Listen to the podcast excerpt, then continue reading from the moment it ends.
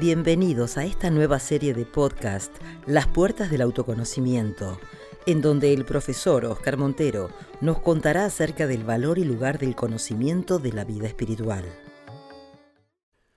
Om Shri Namaha Harihi Om.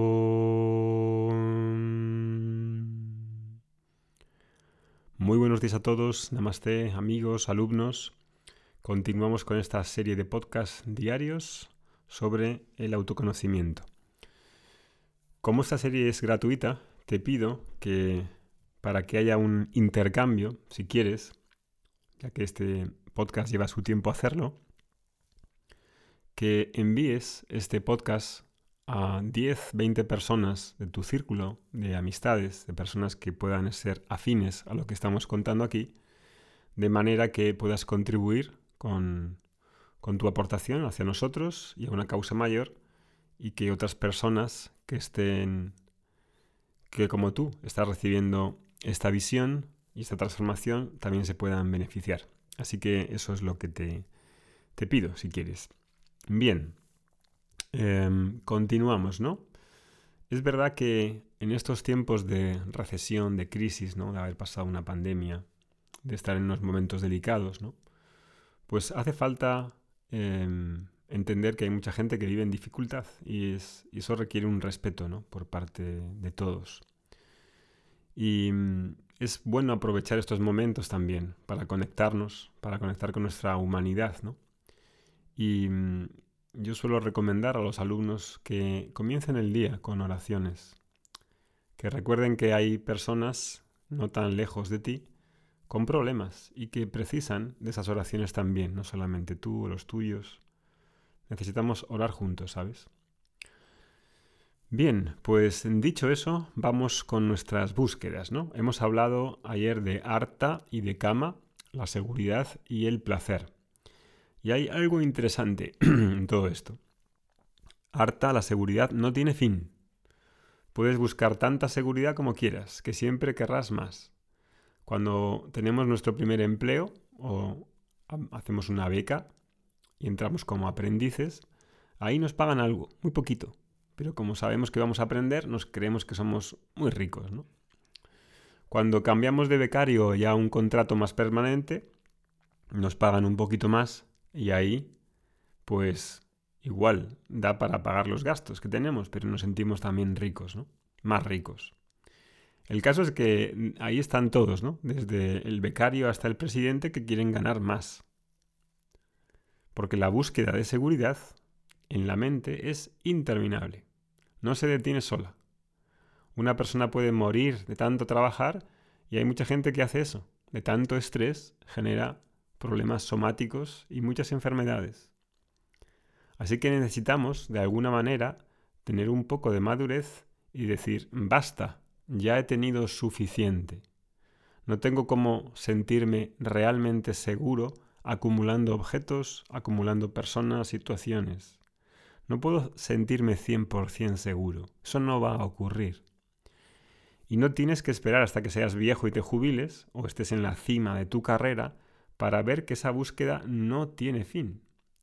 Porque incluso los que están en la cima de sus carreras no están satisfechos, aunque salgan diciendo en sus redes sociales que son contentísimos y son super realizados, la gente realmente no se siente segura al 100%.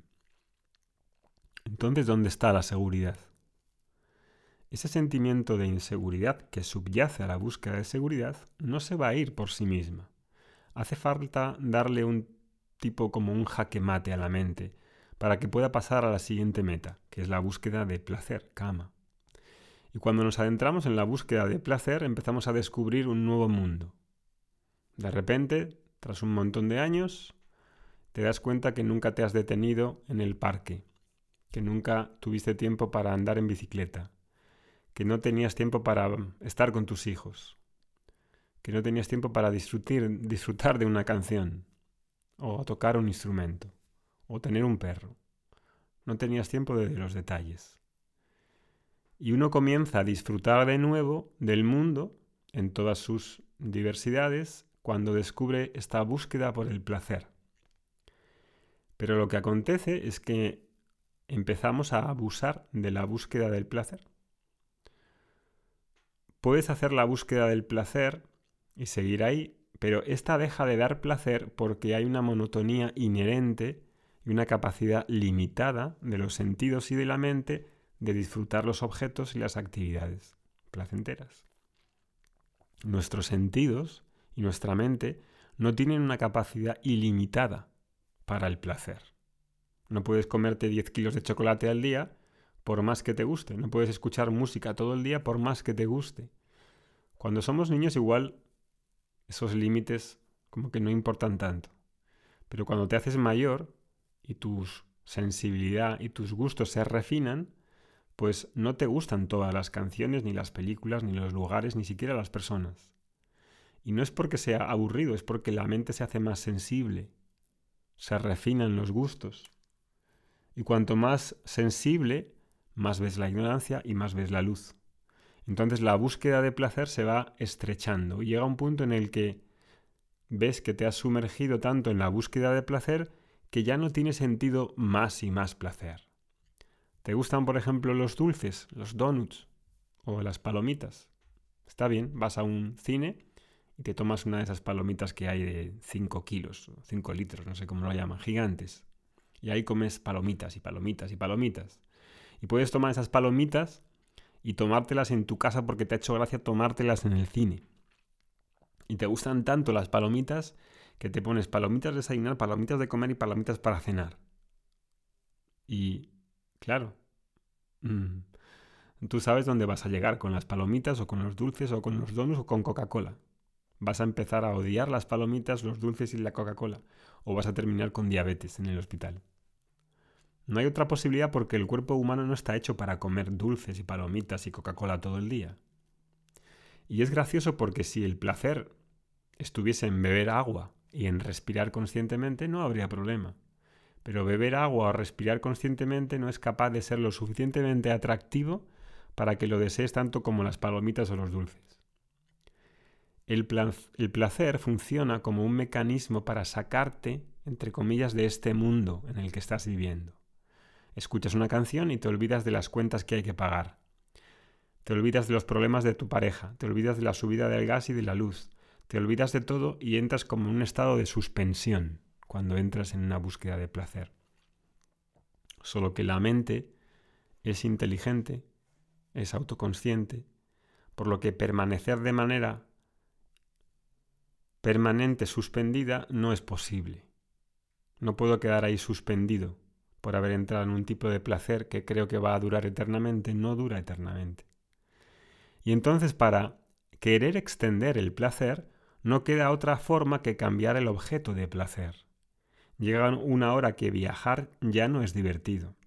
Llega la hora de que tener más y más relaciones de pareja, o más y más música, o incluso más sexo ya no tiene gracia. Y no es porque no sea bueno, es porque si es demasiado, cualquier cosa que sea en demasía no servirá para satisfacerse realmente. La búsqueda del placer es natural, pero se extingue, se extingue en la búsqueda misma, se agota en sí misma. Y entonces muchas veces terminamos en malas situaciones porque empezamos a querer más y más y más. Y como no podemos, como los sentidos y la mente tienen un límite, entonces tenemos un estilo de vida o empezamos a tener un tipo de mentalidad donde para seguir teniendo más placer, todo va siendo cada vez más caro o de más difícil acceso donde tenemos que poner un precio muy alto para poder tener más placer. Y ahí te obsesionas con las marcas, con los coches, con la ropa, con los viajes, con la tecnología. Pagas un viaje a la Ribera Maya para poder hacerte unas fotos con delfines y estar en un hotel de cuatro estrellas que tiene barra libre en la piscina y puedes pedir todo tipo de cócteles. Gratis.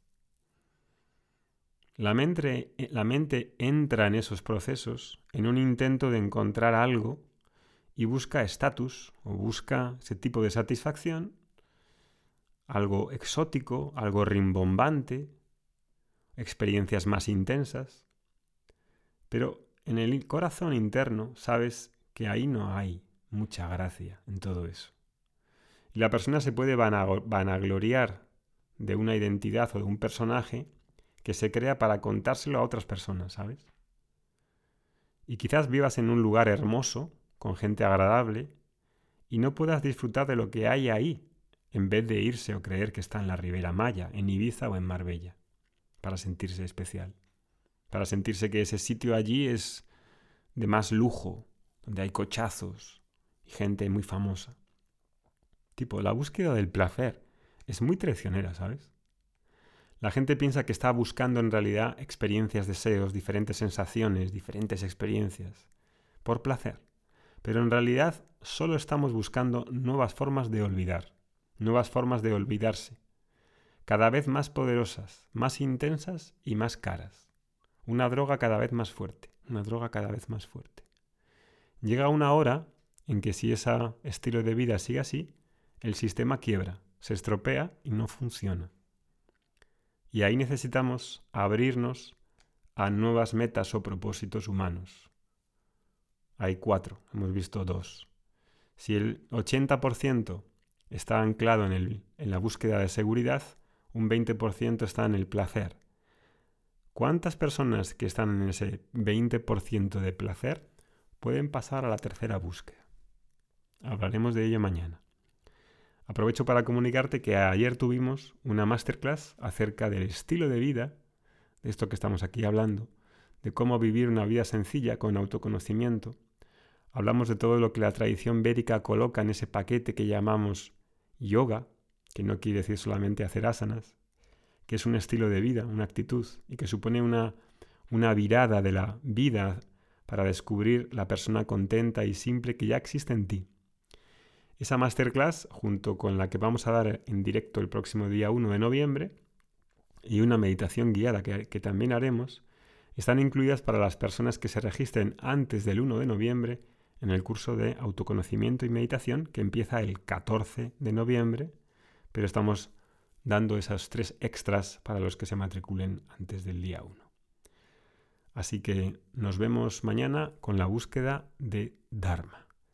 Om Shanti Shanti Shanti Harihi Om.